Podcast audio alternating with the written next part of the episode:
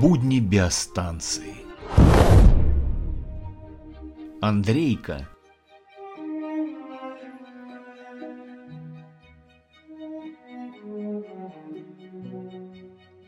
В лабораторном корпусе было жарко. Окна были распахнуты настежь, на стеллажах стояли банки с заспиртованными растениями, а на столах были разложены альбомы и тетради. Мы, разбившись на тройки, обрабатывали результаты эксперимента. Зарисовывали причудливо скрученные побеги подорожника, которые мы своими руками в начале практики обработали гербицидами. В зависимости от дозы яда, бедные растения приобретали разную форму, которую и надо было сравнить и зафиксировать. В нашу тройку, кроме меня и Светки, входил еще и наш отличник, единственный обладатель повышенной стипендии в группе Андрейка. Длинный и неуклюжий, он трепетно относился к учебе, не пил, никогда не курил и не знался с девушками.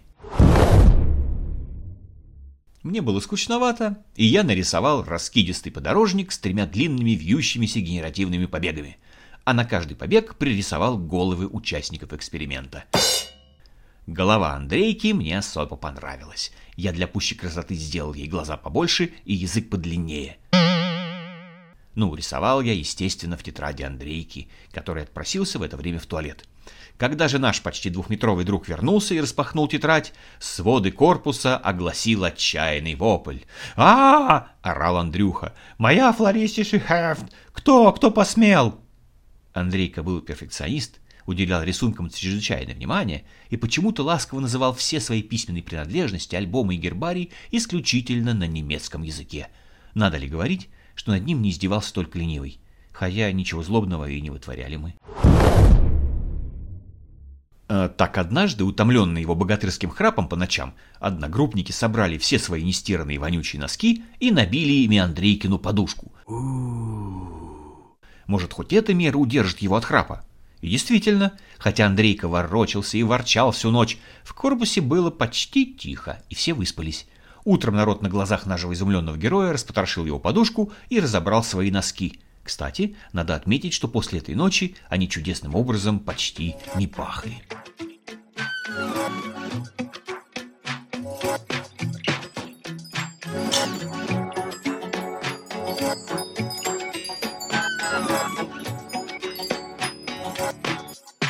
Оглядываясь назад, хочется отметить, что Павловка изменила многих людей. Некоторые начинали петь, несмотря на отсутствие слуха, другие начинали дымить, как паровоз. Андрейка не стал исключением, хотя долго держался. В один прекрасный вечер в его жизнь вошел портвейн «Кавказ». Как оказалось, наш длинный друг совершенно не был готов к удару советской алкогольной промышленности – Андрейка храбро прокинул стакан темно-красной жидкости, зашатался, через пару минут рухнул на кровать и громко захрапел. «А что будем делать?» – печально переглянулись мы. На Андрейкин храп у нас уже развелась аллергия. «А давайте его посадим», – предложила Светка. «У меня дедушка, когда сидя спал, не храпел, а когда ложился, никто спать не мог». «Ага, это идея. Мы с трудом подняли длинное тело Андрейки, привалили его к спинке кровати и прислушались. Он был затих, потом крякнул, зачмокал губами и громко захрапел. Черт, что же делать? «Можно его поставить», — тихо сказал кто-то в углу. Все повернули головы. Там сидел мой друг Миха, приехавший ко мне в гости на биостанцию. Он только что отслужил срочную в десантных войсках и обладал определенным авторитетом. «Мы в Афгане, когда не было места», — рассказал Миха. «Спали стоя в спальниках». А что, это мысль. Мы приободрились, расстелили на полу спальник, закатали туда Андрейку и, поднатужившись, подняли его. «Вешайте спальник на крючок вешалки», — распорядился Миха. «И рюкзаками припирайте». Мы засуетились, зафиксировали Андрейку еще и ремнями для крепости и вернулись к застолью — Храп прекратился, а из спальника доносилось только тихое пыхтение. Отлично! Только мы вспомнили, чей день рождения отмечаем, и подняли стаканы, как входная дверь с грохотом отворилась, и на пороге показалась высокая фигура в мокрой плащ-палатке.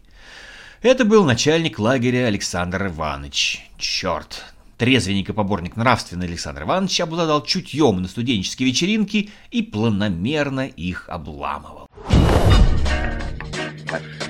Считайте меня подлым. Да, я готов на подлости. Ух, и я готов на подлости. Эх, я готов на подлости.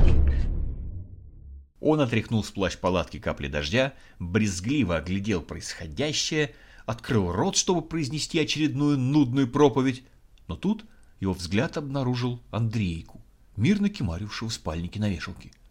«Что это такое?» Александр Иванович подскочил к Андрейке и стал расстегивать спальник. «Немедленно его освободите! Кто это вообще? Из какой группы?»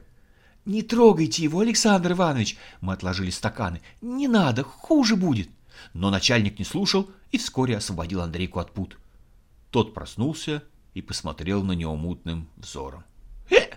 Андрейка икнул и на подгибающихся ногах выступил из спальника. «Отойдите, пожалуйста, Сан Иванович!» — тихо попросил он. «Как? Что вы себе позволяете?» Начальник подошел вплотную к Андрейке, заградил ему дорогу. «Никуда я не отойду. Как фамилия, из какой группы?» «Ну, как хотите», — вздохнул Андрейка, шагнул к Александру Ивановичу, загораживающему дверь, обнял его и громко изрыгнул содержимое желудка прямо ему на спину. Все замерли. Александр Иванович прекратил суетиться, развернулся и как-то обреченно, а главное молча, вышел из палаты и скрылся в дожде. Андрейка вздохнул и последовал за ним.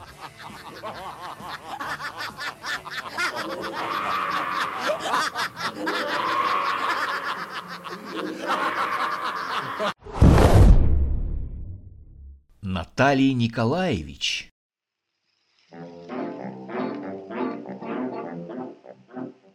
Закаляйся, если хочешь быть здоров, постарайся. Позабыть про докторов водой холодной обливайся, если хочешь быть здоров. Сюрпризом для меня стали порядка на биостанции. Это был какой-то ремейк всех пионерских лагерей, где я был в детстве. Та же ежедневная линейка и та же публичная выволочка провинившихся. Ну, только флаг не поднимали разве что. Но настоящим шоком стала физкультура. В 7 утра в палату врывалась крепкая физкультурница по прозвищу Наталья Николаевич, сдирала со спящих студентов одеяло и лающим голосом выгоняла на пробежку. «Мы ж только легли! Куда бежать? Зачем?» Но Наталья Николаевич была неумолима. Был час пик, бежали все куда-то Вдруг застыл, задумался зеленый свет Зеленый свет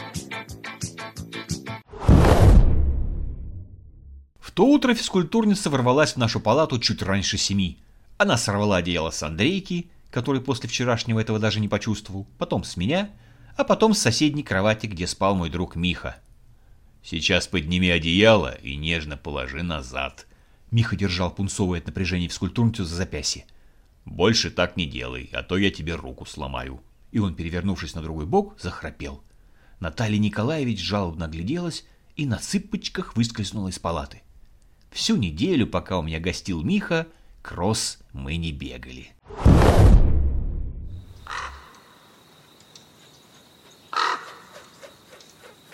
Птицы!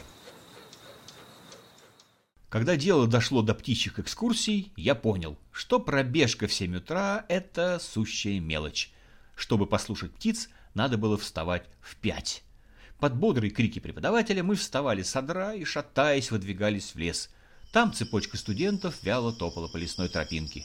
Время от времени аспирант, ведущий нас зоологию, останавливал группу и обращал внимание на только одному ему слышную в общем птичьем хоре трель.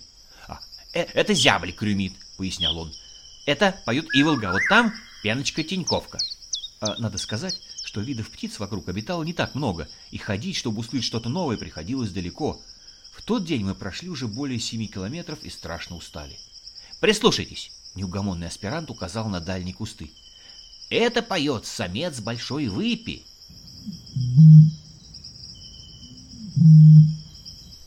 Мы засомневались. Звуки были какие-то не птичьи. «Это поет доцент Константинов!» – пошутил Олег и кинул в кусты большую сосновую шишку. «Ой!»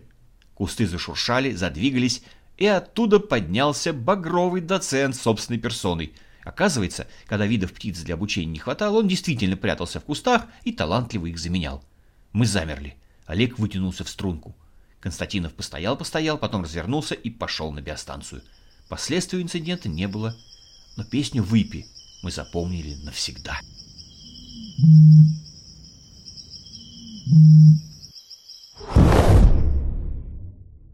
Вольвокс. Я не выспался, был сердит и с раздражением смотрел в микроскоп на странное колониальное жгутиковое. Вольвокс. Имя мне нравилось, а существо не очень. Двухмиллиметровый шарик из всех сил шевелил многочисленными жгутиками, но особо никуда не продвигался. Впрочем, в этом движении жгутиков было что-то гипнотическое. Как я заснул, не помню. Разбудил меня окрик преподавателя. «Вы ж предметное стекло объективом разбили!» Я ошалел, отстранился от микроскопа. И да, стекло было разбито, а Вольвокс сбежал. Мне очень хотелось последовать его примеру, но я заставил себя досидеть до конца занятий. Вечером мы собрались в поселковый магазин. Наши запасы подошли к концу, и мы, узнуренные учебой и досугом, отправились их восполнять. На лавочке возле магазина нас уже ждали.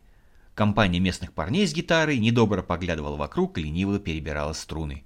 Увидев нас, они оживились, и гитарист выдал матерную частушку на тему девок из педагогического. «Фольклор», — процедил сквозь зубы Олег, проходя мимо компании в магазин. «Что ты сказал? Как ты нас обозвал?» Пацаны стали закатывать рукава в предвкушении драки.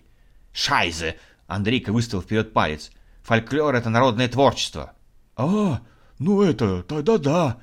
Компания подобрела, а когда мы вышли из магазина, они сунули нам гитару. «Изобрази творчество, Москва!» Я немного играл, и напряжение последних дней зазвучало в тревожных аккордах. «Куда плывешь ты, Вольвакс? Дай ответ. Чего ты ищешь в этом бренном мире?» Ведь ты проплыл полкапли под стеклом, но ведь не стал от этого счастливей. Местные притихли и молча внимали приключениям неведомого существа. А ветер рвет, и жгутики трещат. О, где же солнце? Как к нему пробиться? Коварный мрак, дождливый мокрый ад. С такой колонии ничего нельзя добиться. Вокруг собрались какие-то бабки с авоськами, они качали головами, а кто-то даже пустил слезу. Но для тебя и капли океан, а ты не можешь справиться с волнами. Но верю я, ты будешь